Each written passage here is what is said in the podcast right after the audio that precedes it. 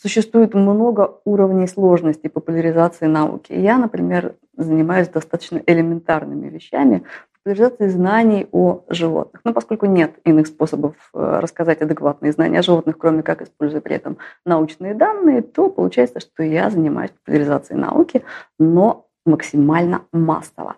И это на самом деле очень важно. И меня чрезвычайно смешат все обвинения в упрощении, потому что нет никакого иного способа прийти к высоким уровням знания, кроме как подняться туда по лестнице все усложняющихся вопросов.